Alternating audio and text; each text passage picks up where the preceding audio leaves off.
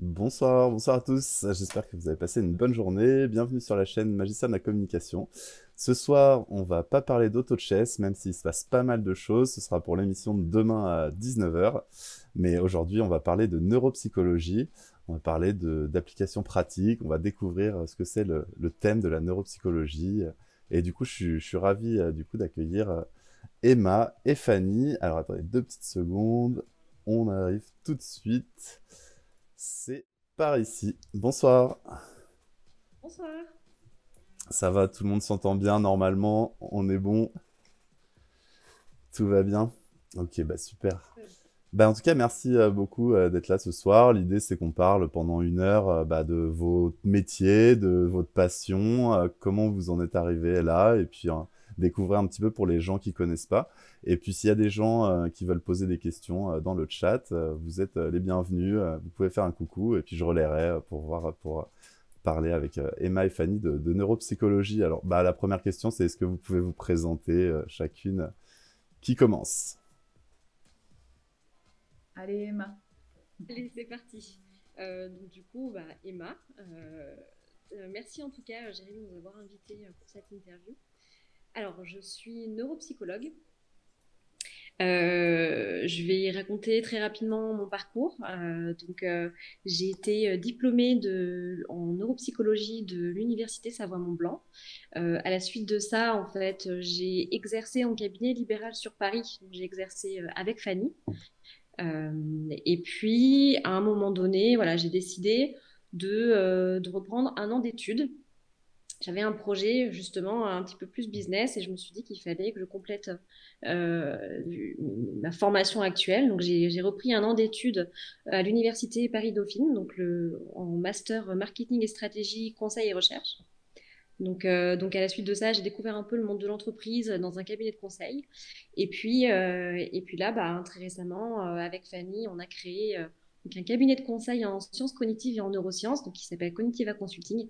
C'est encore euh, tout jeune, on est vraiment une bébé entreprise, mais, euh, mais euh, voilà, en, pleine, pleine de détermination, de motivation pour, pour mener ce projet à terme et, et, pouvoir travailler avec, avec nos passions, donc sciences cognitives, neurosciences et la psychologie. Donc voilà, je suis passée très rapidement sur mon parcours si jamais il y a des questions, mais voilà, très globalement, le, mon parcours. Ok, super, merci Fanny. Alors, du coup, bah, moi, je suis Fanny. Euh, comme Emma au départ, moi, j'ai fait euh, fac de psycho et je suis diplômée, pareil, de l'université euh, de Chambéry, Savoie-Mont-Blanc. un petit peu avant Emma, je suis un peu plus vieille. et moi, j'ai commencé d'abord par exercer en structure.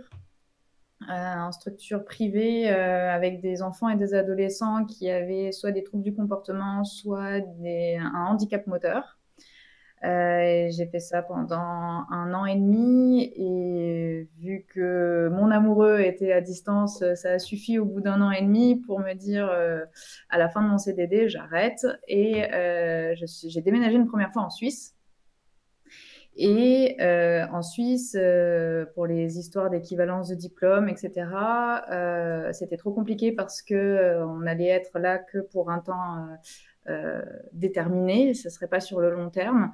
Donc j'ai ouvert en fait un, un cabinet libéral à Mulhouse dans un premier temps. Et puis, au bout d'un an, nous avons déménagé puisque mon mari a été muté. Donc, en fait, à chaque fois, je déménage en le suivant. Et euh, j'ai atterri à Paris. Et donc, comme j'avais déjà fait en fait tout l'investissement que la pratique libérale m'avait extrêmement plu, j'ai euh, décidé de poursuivre l'aventure du coup à Paris euh, en cabinet. Et c'est à cette occasion que j'ai rencontré du coup Emma. Et comme moi, j'avais besoin de, changer de cabinet, en fait, je lui ai proposé qu'on s'installe ensemble dans un nouveau cabinet. Donc, on a, on a fait cette aventure, travaux ensemble, etc. Et du coup, travailler ensemble. Et puis, encore une fois, les de la vie fait que du coup, j'ai dû également redéménager en direction de la Suisse ce qui a permis, euh, donc moi où j'ai tout clôturé à Paris, et ce qui a permis donc du coup à Emma euh, aussi de se poser euh, voilà, les fameuses questions et de savoir ce qu'elle avait éventuellement envie. Donc elle, elle a repris ses études et moi j'ai atterri en Suisse où j'ai commencé, parce que je ne pouvais pas exercer en tant que psychologue là-bas, j'ai commencé par faire toutes les démarches d'équivalence de diplôme que j'ai obtenues. J'ai commencé à apprendre l'allemand puisque je suis installée à Zurich, donc tout nouveau pour moi. Euh, donc ça a été surtout de l'allemand intensif. Euh, je ne suis pas du tout en capacité aujourd'hui de, pouvoir pratiquer euh, voilà, en cabinet comme je pouvais le faire avant, en tout cas auprès des patients, puisque barrière de la langue constitue un gros frein. Et du coup, de fil en aiguille, c'est Emma qui a eu en fait l'idée, avec sa reprise d'études, de monter un cabinet et qui m'a proposé euh, de faire ça. Et vu que la crise aussi euh, sanitaire est passée par là, on s'est dit qu'en fait, c'était possible de construire tout ça en fait à distance. Donc moi, je suis euh, un peu loin, mais tout est possible. Et donc, voilà, l'aventure a commencé comme ça avec Emma. Et donc, on espère que ça puisse porter ses fruits. Ouais, alors du coup, euh, avant de, rentrer dans ce que c'est pour vous la neuropsychologie, je vais vous demander qui a besoin de neuropsychologues, quels sont le type de gens. Euh, vous disiez que vous avez un cabinet euh, qui peut venir vous voir. comme ça, on peut aussi peut-être cibler un petit peu, un petit peu ces, besoins déjà qui sont existants. Alors, la neuropsychologie, nous, on, est diplômé et on est à la base neuropsychologue clinicienne, c'est-à-dire directement auprès des patients et en relation duel, euh, comme un psychologue lambda euh, peut accueillir des patients. Et en gros, euh, nous, notre, on, peut accueillir des enfants jusqu'à la personne âgée pour les enfants, ça va être tout ce qui va euh, tourner autour des difficultés de développement, troubles des apprentissages par exemple, la dyslexie, la dyscalculie, le trouble du déficit de l'attention avec ou sans hyperactivité. Voilà, tout le domaine de, l'apprentissage et des difficultés d'apprentissage. Ça peut être autour des troubles du comportement, parce que moi j'ai travaillé en, structure euh, justement avec des, enfants et des adolescents ayant des troubles du comportement, alors qu'il y a un peu une casse fourre-tout. Euh, les adultes, ça peut être, bon, même après aussi les enfants, mais euh, tout ce qui est euh, quand on a eu un traumatisme crânien, un AVC par exemple, tout ce qui on participe au diagnostic des maladies neurodégénératives, type Alzheimer, autre démence, les maladies de Parkinson, la sclérose en plaques. En fait, toutes les pathologies où il va y avoir ce qu'on appelle des troubles cognitifs. donc nous, en fait, on est là pour évaluer l'étendue des difficultés cognitives. Et euh, derrière, éventuellement, proposer une prise en charge, une rééducation. Ok. Ok, ok, je comprends, je comprends mieux. Alors du coup, est-ce que tu peux... tu peux euh, rajouter des choses Non, je voulais plus vous poser des questions. Emma, est-ce que tu peux du coup nous expliquer plus la partie neuro, du coup, neuro et psychologie? Est-ce que tu peux nous expliquer un petit peu quels sont euh, les outils que, vous pouvez utiliser, en quoi c'est différent du coup du psychologue euh, normal? Du coup, euh, on est neuropsychologue, donc psychologue spécialisé en neuropsychologie, c'est-à-dire qu'on a fait notre cursus en psychologie et en fait on s'est spécialisé à partir, on commence un peu à, choisir des, des matières de, spécialité à partir du M1, même en licence, en L3, ça dépend dans quelle fac, mais en tout cas, moi, je pouvais déjà commencer un peu à choisir des matières plus en lien avec les neurosciences et les sciences cognitives. Et donc, en fait, après, c'est une spécialité, une, spécialité euh, euh, neurosciences, sciences cognitives. Et en gros, la différence, c'est qu'on va pas on va pas faire un, un suivi psychologique comme, euh, comme on l'entend pour un psychologue clinicien. Nous, on va vraiment intervenir pour évaluer les fonctions cognitives. Donc, c'est ce que disait Fanny. Donc ça va être évaluer la mémoire, l'attention, les fonctions exécutives, donc nos capacités d'inhibition, de flexibilité mentale, tout ce qui nous aide aussi au quotidien à, pouvoir travailler, à pouvoir euh, cuisiner, enfin à faire tous les gestes du quotidien.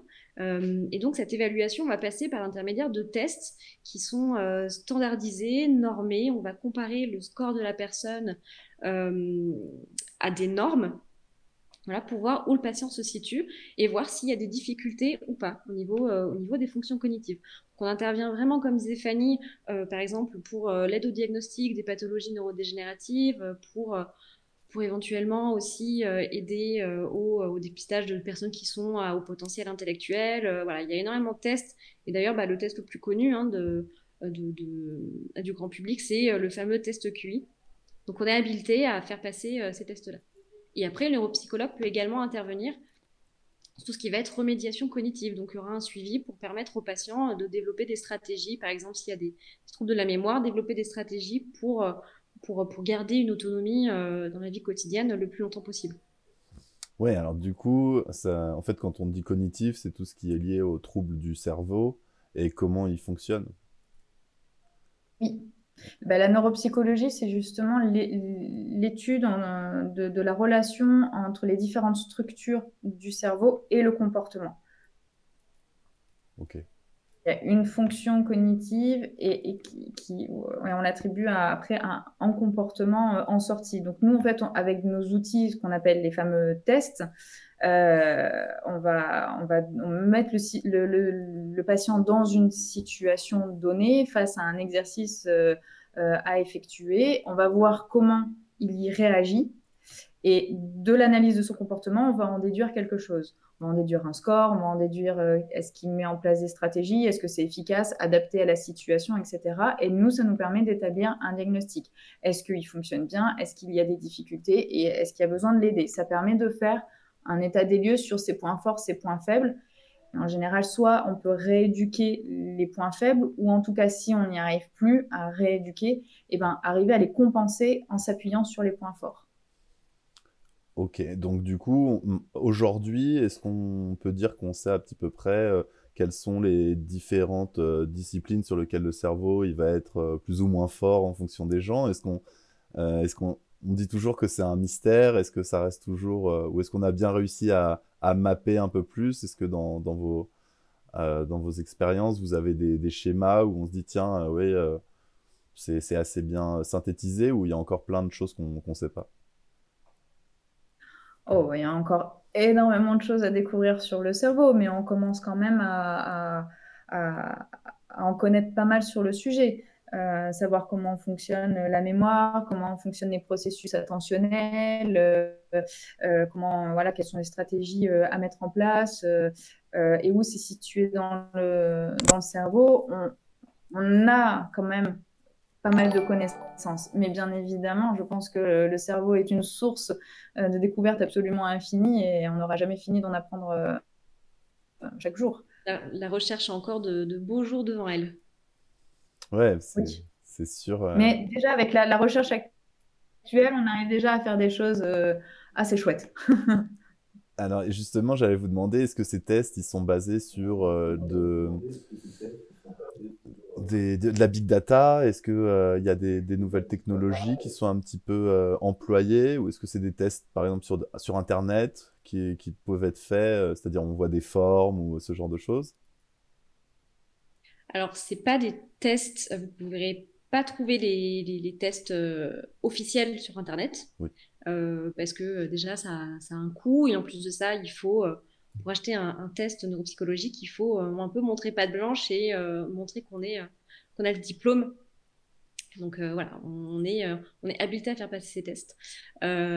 après, dans la conception des tests, Fanny pourra peut-être plus vous en dire, mais si elle veut compliquer ce que je vais dire, mais mais, c'est développé, c'est du coup testé sur un, énorme échantillon de personnes pour justement obtenir des scores normés pour pouvoir comparer euh, le score du patient à une norme, donc à sa catégorie d'âge, son niveau scolaire, etc. Après, euh, Big Data, non, pas à ma connaissance. Par contre, ce qui est en train de se développer, euh, c'est l'utilisation de la réalité virtuelle. alors, je connais pas tout, mais en tout cas, je sais que il y a certains chercheurs qui s'intéressent à la réalité virtuelle, notamment pour, pour les personnes avec, avec des difficultés de mémoire, donc personnes avec pathologie neurodégénérative. Dans, dans le cadre d'une remédiation cognitive, il y a aussi euh, l'utilisation de la réalité virtuelle euh, chez les enfants, par exemple, souffrant d'un TSA, du trouble du spectre autistique. Euh, donc il y a quand même, il y a, quand même des technologies qui, commencent. on s'intéresse aussi aux nouvelles technologies dans, la neuropsychologie. Mais comme tu dis, ces nouvelles technologies, on va plus les utiliser dans le volet plutôt rééducation prise en charge. Sur le volet plutôt euh, diagnostic, c'est vrai qu'on en, est encore. On a certains tests qui se font sur, euh, avec une interface ordinateur, euh, mais la plupart, en fait, on les utilise encore en, version papier-crayon, tout simple, ce qu'on appelle nous des tests papier-crayon. Donc on a le patient qui est en face, en face de nous, nous on a, nos feuilles, etc. Et on, va soit faire euh, à l'oral, soit avec un support euh, visuel, euh, avec des livres, etc., et le mettre dans, une situation. Et pourquoi, voilà, tous ces tests aussi, on ne peut pas les trouver sur, un, sur Internet, déjà pour des questions de, droit et de droit de pratique, mais aussi et surtout parce qu'on pour avoir une, bonne évaluation, il faut que la personne soit, on va dire, un sujet naïf, qui n'ait jamais été confronté à la situation qu'on va lui proposer. Parce qu'évidemment que euh, si, on prend l'exemple du fameux test de QI, euh, qui je pense est le plus connu euh, de tous, c'est qu'on peut s'entraîner en fait. Une fois qu'on a, a déjà passé ce test-là, on ne peut plus le, le, le, repasser euh, parce que on, sait comment il, il, est, il est structuré, quel type à peu près de questions, même s'il y a une, mise à jour euh, du test, on comprend le principe, c'est-à-dire que nous, on, connaît, on les connaît par cœur, on ne pourra jamais passer de test de, de, de QI, c'est bien trop tard parce qu'on sait exactement comment il est construit, euh, quel type de questions on va poser, et donc on n'est plus un sujet naïf. Le but est de voir comment, parce que l'intelligence, euh, on, l'a décrit surtout sur une capacité d'adaptation, comment l'impatient réagit face à une situation nouvelle, quel processus cognitif, quel comportement il va développer face à une situation nouvelle. Et c'est là que c'est le plus intéressant, parce que quand le cerveau, on est en mode automatique dans la vie de tous les jours, euh, voilà, on n'apprendra pas, pas grand, grand chose. Euh, mais euh, en situation nouvelle, c'est là que justement on a besoin d'avoir toutes nos facultés et c'est dans ces situations-là qu'on peut voir si ces facultés-là fonctionnent bien ou pas. Donc, c'est des tests qui sont bien, bien cachés, euh, bien réservés, et on ne peut pas les, les, les, montrer. Quoi. ouais, ouais, je comprends hein, tout à fait. Et puis, ça doit être aussi. je pensais aussi en réalité virtuelle à ce que tu disais, où tu t'immerges et tu te mets en situation, et du coup, ça te permet de faire les choses, de faire des erreurs aussi, mais de pouvoir euh, être euh, plus en sécurité. J'avais euh, une question, est-ce que ce test de QI, justement, est-ce qu'il est vraiment utile de nos jours? Maintenant, on parle plus de tests de QE. Est-ce qu'il y a plusieurs tests que vous connaissez qui, qui font cet éventail, justement Alors, test de QI, il est absolument indispensable, en fait, pour les enfants. Il est indispensable dans le sens, euh, on s'en fiche de savoir quel est exactement son quotient intellectuel, c'est pas ça, c'est qu'en fait, pour euh, poser un diagnostic de troubles des apprentissages, de troubles du spectre de l'autisme, euh, troubles du déficit de l'attention, etc., il faut toujours vérifier en amont qu'il n'y ait pas de déficience intellectuelle associée. Ça fait partie en fait des critères diagnostiques. Et bien souvent dans notre pratique, on, utilise d'abord on fait une évaluation intellectuelle qui nous donne déjà euh, un ensemble de, une vision d'ensemble sur le fonctionnement global de l'enfant, ce qui nous déjà nous met un peu la puce à l'oreille sur des tests plus spécifiques à rajouter derrière, parce qu'on a une quantité de tests astronomiques. Et quand euh, des patients venaient nous voir euh, en consultation, il est juste pas possible de tous les faire passer et puis se dire bon on verra bien, on va tout faire passer et puis on verra ce qu'il en ressort. Non, on fait, on fait d'abord une évaluation intellectuelle et en fonction en fait du premier profil, quand on voit qu'il y a des choses qui fonctionnent pas très très bien, eh ben on va aller fouiller les choses qui fonctionnent pas très bien pour essayer de voir jusqu'à quel point ça ne fonctionne pas et euh, si après ça rentre dans, dans, un tableau clinique particulier et si après on, peut émettre une hypothèse diagnostique ou pas. Donc pour l'enfant, ça participe vraiment euh, à la démarche diagnostique et c'est vraiment très important euh, pour ça.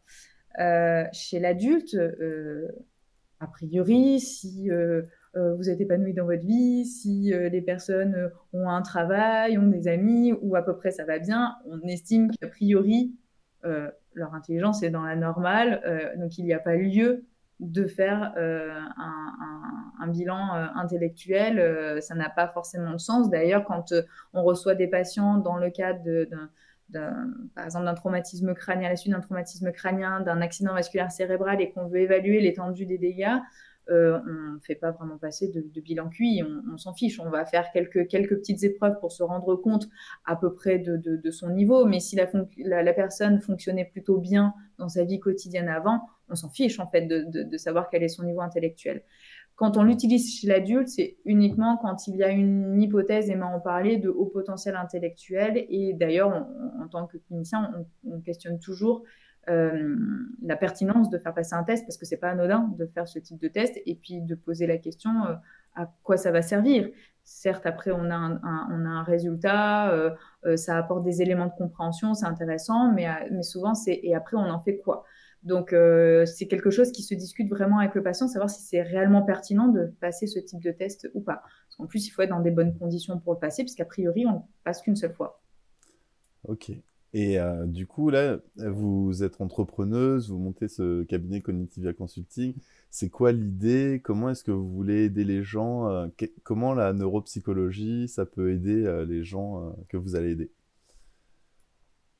Alors du coup, un peu le postulat de départ, c'était, euh, dans ma courte expérience, on va dire, dans, en, cabinet de conseil, j'ai quand même pu me rendre compte, euh, voilà, sur LinkedIn, en discutant avec des gens, que les sciences cognitives commençaient un peu à prendre de l'ampleur, pas mal de place, euh, et qu'on entendait un petit peu tout et son contraire, qu'il y avait des choses, voilà, pas, forcément étayées scientifiquement parlant, et, en fait, je me suis rendu compte qu'on pouvait vous pouvez quand même apporter euh, quelque chose aux entreprises.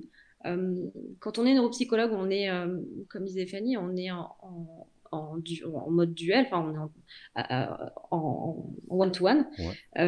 mais du coup, cette relation-là peut quand même être transposée au monde de l'entreprise.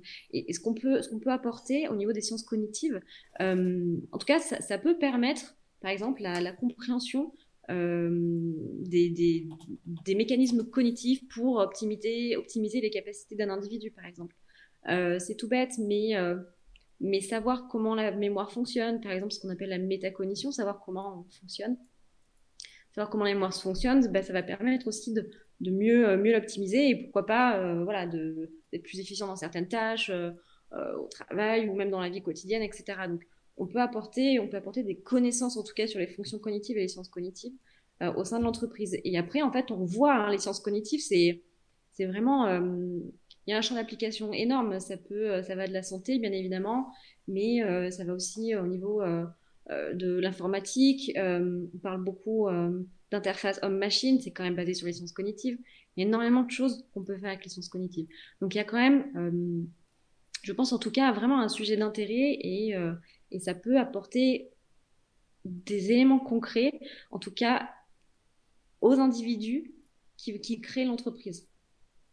Je sais pas si je suis, suis bien claire, si Fanny veut, rajouter quelque chose. Ou si tu veux que... Euh, comme comme euh, tu disais, euh, qu'est-ce qu'on peut transposer en fait? C'était se dire qu'est-ce qu'on peut transposer de ce qu'on peut retrouver éventuellement dans un cabinet libéral dans le monde de l'entreprise. C'est de se dire toutes nos connaissances sur le fonctionnement cérébral peuvent apporter pour améliorer la performance des collaborateurs. Si on améliore éventuellement leur performance, forcément c'est bénéfique et pour l'individu parce que ça peut permettre des fois une économie d'énergie quand on, sait mieux exploiter ses ressources et euh, après, bah, forcément, l'entreprise est plus, plus est contente quand ses collaborateurs sont plus fonctionnels.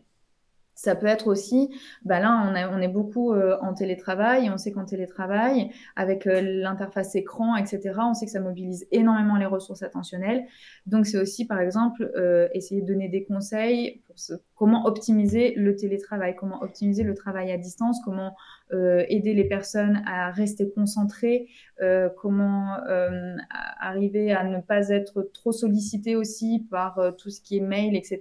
Quand on connaît du coup le fonctionnement du, cerveau et quand on arrive aussi à l'expliquer, faut pas oublier que en tout cas, ce à quoi on aspire, c'est aussi expliquer aux dirigeants d'entreprise qu'il faut prendre soin de ses collaborateurs et euh, d'en prendre soin, c'est de, savoir comment ils fonctionnent. Donc, si on les met dans des situations qui peuvent être problématiques, type, je ne sais pas, open space. Un open space, c'est comment on arrive à se concentrer dans un open space euh, avec toutes les stimulations euh, extérieures, comment on peut faciliter le relationnel entre les individus, etc. Donc, nous, c'est apporter un regard extérieur, une analyse, essayer d'analyser des situations pour tenter de les améliorer grâce à ce qu'on connaît du fonctionnement du cerveau. Ouais, je, comprends. Alors, je fais un tout petit petite parenthèse parce que je dis bonjour un petit peu à des DOP et à des Villeroy qui sont mhm. passés et qui voulaient savoir déjà, qui me demandaient est-ce que n'importe qui peut passer un test de QI? Et est-ce que s'il veut en faire un par curiosité, c'est possible? Alors, n'importe qui peut passer un test de QI. Maintenant, donc, on est obligé de passer par un psychologue pour passer un test de QI. Vous trouverez toujours, a priori, un psychologue qui acceptera parce que, euh, bah, parce que ça, ça peut rapporter. Euh, maintenant, euh, normalement, si le psychologue a une bonne éthique et une bonne déontologie, il faut interroger la demande. Pourquoi? Juste par curiosité, pour moi en tout cas. je ne vois absolument pas l'intérêt de faire, de faire une telle procédure j'étais un peu chiante des fois avec certains patients qui repartaient de mon cabinet bredouille euh, parce que j'estime que c'est c'est pas anodin de passer ce genre de test euh, et c'est une demande qui doit vraiment se questionner, s'interroger et, se discuter, euh, voir si c'est réellement pertinent et, ce que ça apportera à la personne. Si c'est juste par simple curiosité, ma foi, mais si tout va bien dans, dans, dans, dans notre vie, pourquoi on va se questionner euh, plus loin?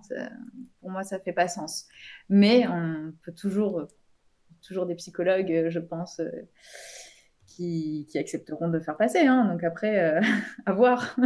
Alors, tu as parlé de, de peut-être de tips pour le télétravail ou pour gérer l'attention. Si vous avez des, des, tips à communiquer ou quand on est chez soi sur le télétravail justement quels sont les, problèmes qu'on peut avoir comment on pourrait les résoudre.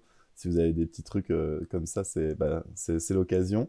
Et puis je voulais aussi parler de on tu disais Emma on entend plus parler de sciences cognitives et on entend aussi plus parler de biais cognitifs. Euh, est-ce que euh, du coup c'est quoi le lien? Qu'est-ce que c'est quoi votre votre approche un petit peu là-dessus? Est-ce que est-ce que vous étudiez justement euh, tous ces biais cognitifs? Est-ce que ça fait partie de, de, votre, de votre boîte à outils? Oui, bah, les biais cognitifs, on sait que en fait, le cerveau, euh, la plupart du temps, va essayer de marcher à l'économie d'énergie. Euh, et donc, dans le quotidien, on, voilà, on, va, on va souvent, le cerveau va, va, souvent travailler, entre guillemets, en mode automatique. Euh, par exemple, comme quand on conduit, voilà, c'est automatisé, on peut, euh, on peut parler à quelqu'un en même temps qu'on conduit.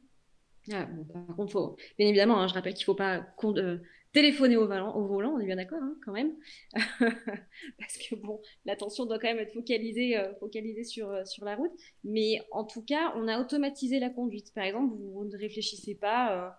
alors là, il faut que j'appuie sur la pédale d'embrayage pour rétrograder, pour passer une vitesse, etc. Et, euh, et du coup, euh, dans, la vie de tous les jours, dans, plein de situations quotidiennes, on, fonctionne euh, sur le mode automatique. C'est Daniel Kahneman, qui, si je dis pas de bêtises, qui parle de système 1, système 2. Donc ce système automatique ou alors conscientisé. Et donc les biais cognitifs, ben, c'est ça. Et en fait, il y a énormément, énormément, énormément de biais cognitifs. Et on est tous victimes de biais cognitifs sans forcément s'en rendre compte. Donc oui, et c'est euh, en fait ça, prend ça prend énormément énormément de, de... Enfin, ça peut avoir un impact notamment dans le travail ou dans la vie quotidienne.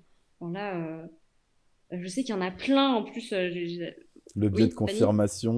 Ouais, il y en a il y en a tout. Oui, voilà, biais, de confirmation, c'est un, un, le, un, peu, un peu le, classique. Et oui, c'est des choses qu'on étudie et qui peuvent nous être utiles justement aussi en entreprise quand on est par exemple dans une démarche d'accompagnement au changement. Euh, donc oui, le, par exemple, le fameux biais euh, de confirmation qui est qu'on va retenir euh, essentiellement les informations qui vont confirmer ce qu'on pensait en fait déjà. Parce qu'effectivement, en fait, on va faire des raccourcis. C'est beaucoup plus simple, en fait, de pas trop se poser de questions et de retenir les informations euh, qui, qui, confirment ce qu'on sait déjà, parce que ça voudrait dire, sinon, faire un travail sur soi, accepter que peut-être on s'est trompé, etc. Et c'est quand même pas chose évidente de faire tout ça. Donc oui, les biais cognitifs, c'est des gros, gros, gros raccourcis, comme disait Emma, puisque euh, notre cerveau veut fonctionner à l'économie d'énergie. Il a bien raison. Hein mais euh, ça a du coup des freins dans, différentes situations et je, pense notamment pour euh, euh, une situation de, de changement. et là, il n'y a plus rien qui me vient en tête. mais tu penses mais que... oui, les biais cognitifs, c'est effectivement quelque chose qui, qui, est très très important. Ouais. Ok, ouais, tu penses que c'est pas prendre de recul, c'est être toujours enclin à ces biais cognitifs en fait, et enfin pas, pas, se poser de questions, c'est être toujours en mode automatique en fait, un petit peu. En quelque sorte, oui, en quelque sorte. Mais c'est pas chose facile parce que même si on fait de la pédagogie sur les biais cognitifs, en fait, on en est tous victimes euh, dans une certaine mesure. Et, et, même, même si on essaie vraiment, enfin, ça, ça, ça, demande en fait un effort absolument considérable d'à chaque fois se poser euh, face à une situation et de prendre suffisamment de recul et de se dire bon là, est-ce que je suis pas soumis à certains biais cognitifs? Euh, Déjà, il faudrait que, enfin, vraiment les avoir tous en tête. Euh, on ne peut pas lutter contre tous, mais en tout cas, nous, si on essaie de faire un petit travail pédagogique là-dessus, puisqu'on fait euh, on, fait des audits, etc. On peut proposer des audits et on, propose aussi euh, euh, des ateliers et des conférences sur ce type de sujet. Donc, si on, explique un petit peu et qu'on donne des exemples sur certains biais cognitifs, ça permet non pas d'enlever le, le, processus automatique au quotidien, mais de temps en temps, si on se pose certaines questions, de se dire ah oui, j'avais entendu euh, ça, j'avais entendu ça, et ça permet peut-être de prendre un petit peu plus de recul qu'auparavant. Mais faut pas se leurrer que même euh, nous, euh, les connaissant mieux, on, ne se fait pas berner dans plein de situations. Hein. Oui, mais c'est vrai que vous parliez de fonctionnement et de mécanisme, et du coup, c'est un peu le, l'idée de si on les connaît pas, si on sait pas qu'ils existent, c'est invisible, on peut passer à côté aussi sans jamais se remettre en question sur plein de sujets. En fait, c'est pour ça aussi que c'est intéressant d'en connaître quelques-uns. Et par exemple, euh, on parlait du biais de confirmation, mais chez les recruteurs, chez les recruteurs, pardon, c'est important d'avoir ça en tête, de se dire, ben, en fait, la première impression euh, va peut-être euh, jouer sur, sur la suite de l'entretien. On va peut-être pas regarder vraiment un peu plus dans le dossier de la personne, on va peut-être pas aller creuser. Euh, euh, voilà. Donc en fait, il faut quand même avoir conscience euh, de ces biais-là pour éviter de, rentrer dans cet automatisme-là. Donc le fait de, connaître ces biais, ça permet de prendre du recul, comme tu disais, et, d'essayer de pas trop tomber dans ces biais-là. J'avais vu une conférence, c'était un médecin qui parlait justement des, biais cognitifs. et du coup, en tant que médecin, bah, voilà, il, ils, sont aussi victimes de biais cognitifs, si on peut dire ça comme ça.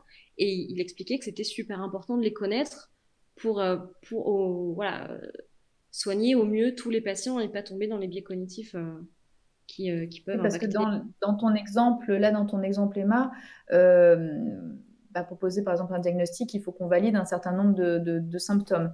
Et tous ces symptômes-là, en fait, on va les entendre euh, au travers du discours de la personne, du patient qu'on a en face de soi. Et donc, si on ne retient que, euh, si on a en tête, en fait, on a peut-être une hypothèse diagnostique, on se dit, ah, ça, ça, me fait penser à, cette pathologie-là. Si on ne retient dans le discours de la personne que ce qui va confirmer notre hypothèse de départ, eh ben, on risque en fait d'oublier le reste qui a tout autant son importance. Et alors, du coup, là, on peut complètement, on peut complètement se tromper. Et, et nous, euh, je pense que c'est un des biais les, les, je pense, les plus importants et auxquels il faut qu'on fasse le plus attention quand on était, nous, en libéral, où justement, on se, forcément, on, se, on, connaît certains euh, euh, diagnostics, etc. Et donc, du coup, il ne faut pas qu'on se laisse berner en se disant Ah ouais, y a, y a, le patient m'a dit ça, ça, ça, ça ressemble.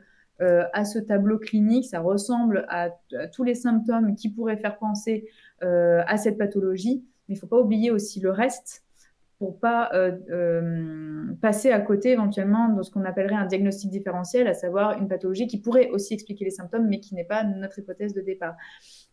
Donc nous, par exemple, on y est soumis et, on, peut, on, peut se faire, on peut se faire avoir, hein. on peut se faire avoir, même en, les connaissant. En fait, ce qui est intéressant, c'est qu'on est tous victimes ou acteurs de nos biais cognitifs, comme tu le dis, et, et de le savoir, c'est que effectivement, c'est d'admettre que bah, on peut se tromper et qu'il y a des fois, euh, euh, on peut, euh, enfin voilà, soit se, être trop confiant ou alors, enfin voilà, tomber dans, ses routines, dans ses raccourcis et peut-être pas sortir un petit peu de sa zone de confort parce que on fait des raccourcis et que c'est plus simple au final, ça, ça permet moins d'efforts.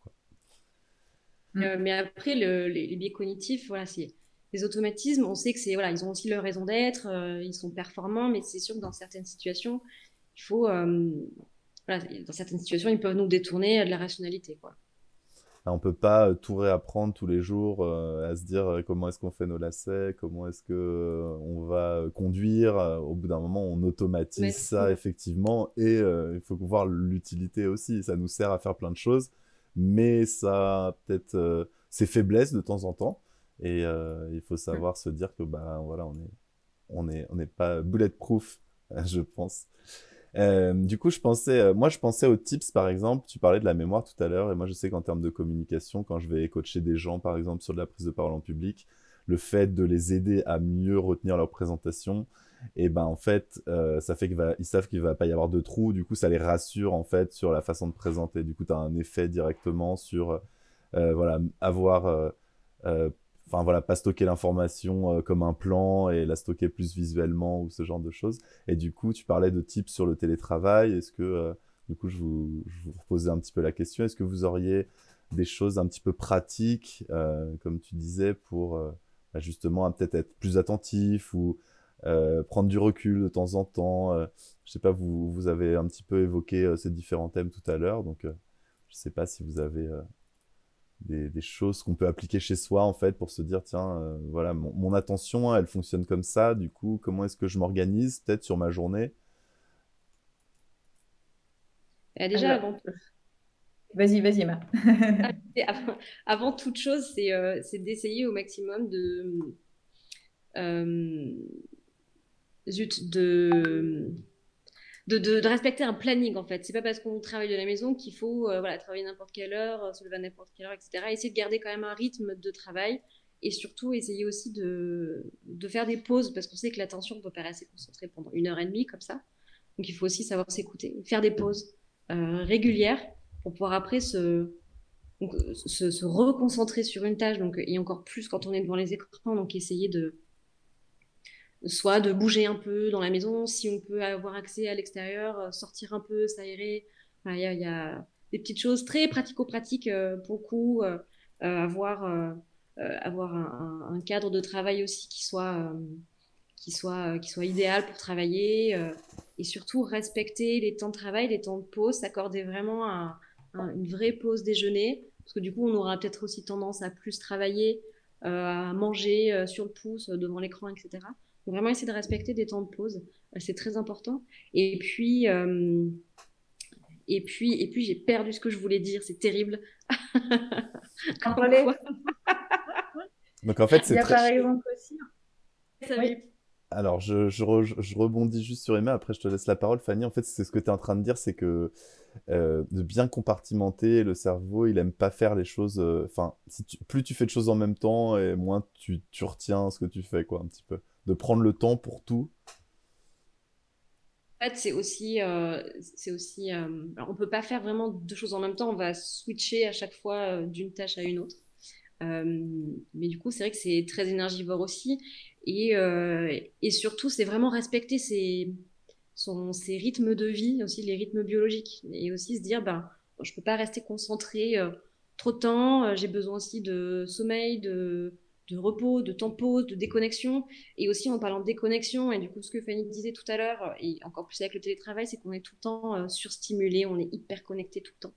Donc essayez aussi de trouver des, petites, des petites astuces. Alors euh, quand c'était en open space, euh, ça pouvait être pour éviter qu'on soit dérangé toujours par quelqu'un qui vient nous voir pour nous demander quelque chose, pourquoi pas mettre un petit, mot sur la table pour expliquer bah, que là, on n'a pas forcément envie d'être dérangé, euh, télétravail à la maison, ça peut être euh, essayer de couper ses notifications quand on travaille sur une tâche pour éviter d'être sans arrêt en fait. Euh, parce que dès qu'il y a une alerte, même on sait que s'il y a un téléphone qui est posé sur une table, même en silencieux ou coupé, on est quand même, on peut quand même être attiré par le téléphone. Donc, au pire, le mettre dans une autre pièce, en tout cas si c'est voilà, si c'est pas indispensable pour le travail, mais essayer au maximum de d'enlever ces notifications parce qu'en fait on est il y a Teams, il y a les mails, il y a les appels, il y a les SMS, euh, euh, il peut y avoir euh, WhatsApp, il peut y avoir enfin Slack, il y a énormément de, de, de, logiciels, d'interfaces qui sont utilisés et du coup ça peut vite être peut vite être débordé, il y a des demandes qui viennent de partout, donc essayez aussi au maximum de, de, trier ça et, et, et, de faire des temps où, où on met vraiment son téléphone en silencieux quand on fait une tâche qui demande, qui demande d'être concentré, qui demande un effort.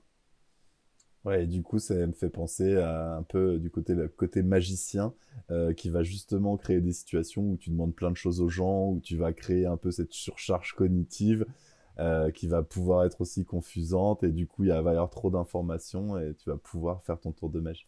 Euh, et du coup, le, le, le, le, côté de ça miroir du magicien à communication, c'est plutôt euh, dire qu'un seul message, que ce soit clair et pas confusant pour pas qu'il y ait trop de choses qu'on dit, sinon euh, on va pas réussir exactement ce comme tu dis. On va retenir la moitié alors que que on, dit, enfin on veut dire qu'une seule chose. Euh, vas-y Fanny, du coup c'est. Bah, Emma a complété ce que, que j'avais envie de dire. Oui, en gros, les, les, les, je trouve les, les, points principaux à retenir au télétravail, c'est faire des pauses enfin télétravail, mais même au, travail. Mais souvent, en fait, on oublie de faire des pauses en télétravail parce qu'on est à la maison. Euh, donc, c'est absolument faire des pauses parce qu'on sait que les ressources attentionnelles ne sont pas euh, illimitées déjà dans le temps. Au bout d'un moment, en fait, on, fatigue. Et puis, euh, la deuxième chose aussi à retenir, c'est que le cerveau n'est pas capable, en fait, de faire deux choses à la fois. Donc, essayez de minimiser au maximum les situations de double ou de, multitâche, au maximum. Euh, ça peut être aussi, c'est tout bête, mais euh, quand euh, c'est très fatigant, tout, on, a, on a beaucoup parlé des réunions Zoom, etc.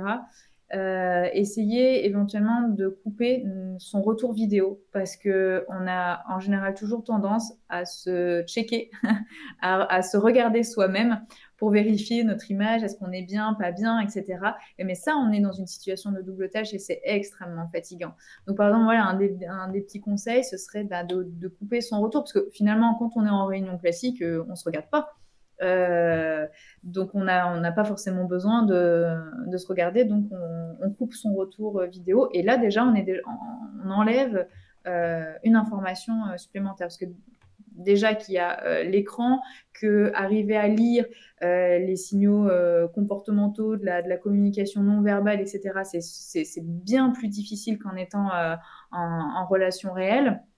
Donc, ça demande déjà beaucoup plus d'efforts au cerveau. Alors, si en plus il faut qu'on check notre, notre, propre image, plus éventuellement, euh, euh, est-ce qu'on ne garde pas les enfants euh, à la maison parce que du coup l'école elle est fermée, puis on vérifie qu'ils sont pas en train de faire quelque chose, puis je prends des notes en même temps, puis je, comme disait Emma, j'ai le, le, téléphone, il y a une notification, je viens de recevoir un email et là je suis en train de me dire, je suis en train de penser, oh, il faut que j'y réponde, c'est extrêmement urgent. Voilà, c'est essayer au maximum d'épurer et d'épurer le nombre de tâches à faire et c'est même d'épurer dans les stimulations visuelles qu'on peut avoir euh, dans son environnement. Euh, donc au moins il y a deux choses autour de soi qui peuvent nous distraire, mieux c'est. Voilà, si je reprends euh, rapidement les, points principaux. Ouais, ouais il y a plein de gens, je pense, qui se disent qu'ils peuvent faire plein de choses en même temps, et du coup, ce qu'on est en train de se dire, c'est que ça réduit en fait l'efficacité de, de, tout ce qu'on est en train de faire, quoi. Avec un risque d'erreur plus important. Ouais, un risque d'erreur dont effectivement dont on se rend pas compte parce que notre cerveau il est euh, il est à 100 100 000 à l'heure effectivement. Mm. Ok, bah du coup euh, pour euh, on va bientôt terminer. Je voulais vous demander un petit peu bah, c'est quoi vos projets pour cette année? Du coup vous travaillez à distance. comment comment ça se passe? Oui, bah, on, bah, on, va travailler à distance en espérant pouvoir intervenir en physique euh, si besoin. Mais, euh, mais du coup, euh, projet, projet pour, pour, les mois à venir. Et, cette année, c'est c'est vraiment développer Cognitiva Consulting, développer notre offre. et puis, et puis, et puis ouais, non, c'est ça, quoi. C'est développer vraiment Cognitiva Consulting, quoi. Notre, notre petit cabinet de conseil tout neuf. Du coup, pour, euh, pour finir un peu, c'est quoi vos inspirations sur la... Si des gens s'intéressent à la neuropsychologie, est-ce que euh, vous avez des séries, films, livres, je suis sûr que vous en avez plein, mais euh, qui, que vous pourriez conseiller? Alors, neuropsy, neuropsy, vraiment, il y a plusieurs, plusieurs choses. Il y a deux bouquins que j'ai que j'ai bien aimés qui sont qui sont assez bien foutus euh, sous forme de BD parce que je suis fan de BD. Euh, il y a Psychologix et Cerveau Comics euh, qui sont bien faits. Alors moi, en tant que neuropsy, j'ai rien appris, mais je trouve que ça balaye vraiment beaucoup, de, beaucoup de choses autour de, de, la psychologie et du coup aussi autour du, fonctionnement du cerveau. C'est fait de manière assez humoristique, extrêmement ludique. c'est très bien vulgarisé, mais sans oublier quand même le, le, fond, le fond scientifique de tout ça. Donc il y a ces deux, BD qui sont bien faites. Après, en neuropsychologie ou sciences, cognitives, si on veut aller un, cran plus loin, moi, un, chercheur que j'aime beaucoup, euh, c'est Stanislas Dehaene, qui est professeur au Collège de France. Et, euh, et, en fait, ce qui est vachement bien, parce que sur le site du Collège de France, en fait, on a accès à toutes ces conférences euh, depuis le début de sa chaire, et donc sur plein, plein, plein de sujets, sujets différents. Et euh, j'aime beaucoup ce, personnage parce que euh, il, euh, il, est ultra pédagogue. il est passionnant, passionné et passionnant à écouter. Je trouve qu'il s'exprime très très bien et il a une, une manière en fait d'expliquer et d'articuler qui est extrêmement fluide. Et donc du coup, je trouve que c'est très très très facile de le suivre et très agréable à écouter. Donc toutes ces conférences qui sont en plus en accès libre, puisque le Collège de France, c'est ça qui est formidable, c'est que tout est en accès libre. Donc, si vraiment on veut aller un cran plus, un cran plus loin. Et après, euh, vraiment, le domaine de la neuropsie, avec toutes les petites expériences, je trouve assez, euh, assez rigolotes, c'est les, les, livres de Oliver Sacks. Euh, notamment, le plus connu, c'est celui qui s'appelle L'homme qui prenait sa femme pour un chapeau. Et euh, qui raconte en fait euh, toutes les anecdotes, euh, tous les profils un peu neuropsychologiques à travers des, des, des, descriptions de comportements assez délirants parfois, extrêmement drôles, et, et, où du coup on se rend compte qu'effectivement chaque, chaque partie du cerveau a, a, une fonction euh, des fois assez particulière et, qui a des conséquences assez importantes sur le comportement. Et on peut avoir trouvé des comportements bizarres, mais, euh, mais tout a une explication. Et c'est très très très facile à lire et très agréable. Donc plus ouais, domaine, euh, domaine neuropsy, Oliver Sacks, en général, c'est un auteur qui, qui, fait que, que beaucoup de gens apprécient. Trop bien. Et toi, Emma? Du coup, bah, Fanny a un peu fait le tour au niveau des bouquins. Ouais, je crois. en tout cas, dans le domaine, ouais, domaine un peu euh, psy, etc. Euh, ouais. Euh, du coup, moi, j'ai envie de parler du film d'animation Vice Versa. je sais pas hmm. si, tu as vu, Jérémy. Si, je suis un grand fan. il est absolument génial, il est vraiment très bien fait. bah, D'ailleurs, il a été, enfin les, les, producteurs ou concepteurs, je sais pas comment on appelle ça, hein, pardon, euh, se sont renseignés auprès de auprès de neuroscientifiques justement aussi pour, pour faire ce film d'animation. Et donc, euh, c'est très bien expliqué. Et voilà, on, comprend très bien le rôle de la mémoire, comment ça fonctionne, le rôle du sommeil dans la mémoire. Euh, moi, j'adore cette petite scène où on voit les, petits bonhommes quand, quand, la petite fille dort. Les petits bonhommes, en fait, avec leur aspirateur et qui aspirent euh, tous les souvenirs qui sont plus intéressants euh, ou en tout cas plus pertinents pour, euh, pour, pour la petite fille et qui laisse la fameuse boule de souvenirs où on a cette la musique de pub, on ne sait pas pourquoi on l'a depuis des années et que celle-ci on l'a pas oubliée, alors qu'on oublie des trucs super importants, hein, genre sur la culture générale. Mais cette musique de pub qui est toujours là, et du coup je trouve cette scène absolument géniale et très, très révélatrice de ce qui se passe. Et, et du coup non, c'est vraiment très bien expliqué pour les enfants, même, même pour les adultes. Hein, j'ai trouvé ça euh, vraiment top. Euh, comprendre le rôle des émotions, la mémoire, euh, la personnalité, tout ça. Donc, très, très bon film. Voilà. Mais même pour les adultes. Hein. ouais, c'est ça. C'est que c'est super bien expliqué. C'est vraiment, vraiment pertinent quoi, ce, qui, ce qui est raconté. Et, Ouais, ça fait des très très bons liens entre effectivement toute l'histoire. voilà, c'est très bien fait. C'est vrai.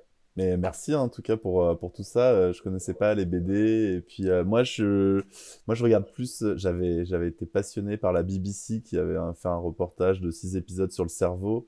Et du coup, c'est exactement ce que tu disais, Fanny. En fait, il partait un petit peu de, de gens qui étaient malades, qui avaient une maladie neuro, neurologique, on va dire. Et, et du coup, ça, ça, expliquait un fonctionnement du cerveau. Et, et pendant tout l'épisode, il disait voilà, cette personne, elle n'arrive pas à reconnaître les visages.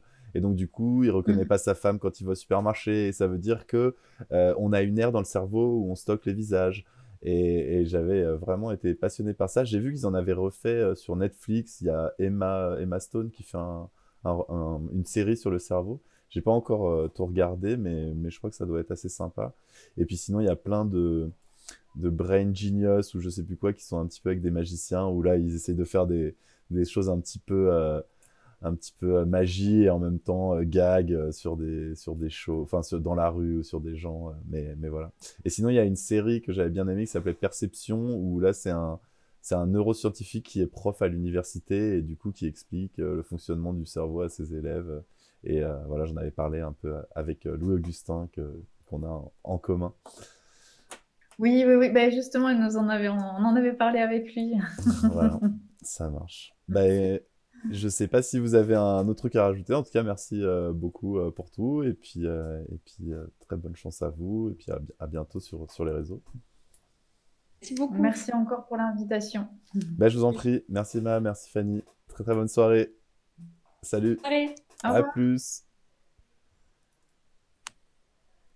Et voilà, ça y est, on a terminé euh, l'interview euh, Eureka pour euh, mardi, pour ce mardi. J'espère que ça vous a plu, c'était super intéressant, toujours le, fonctionnement du cerveau, les mystères de notre fonctionnement, nos mécanismes, nos automatismes, nos raccourcis.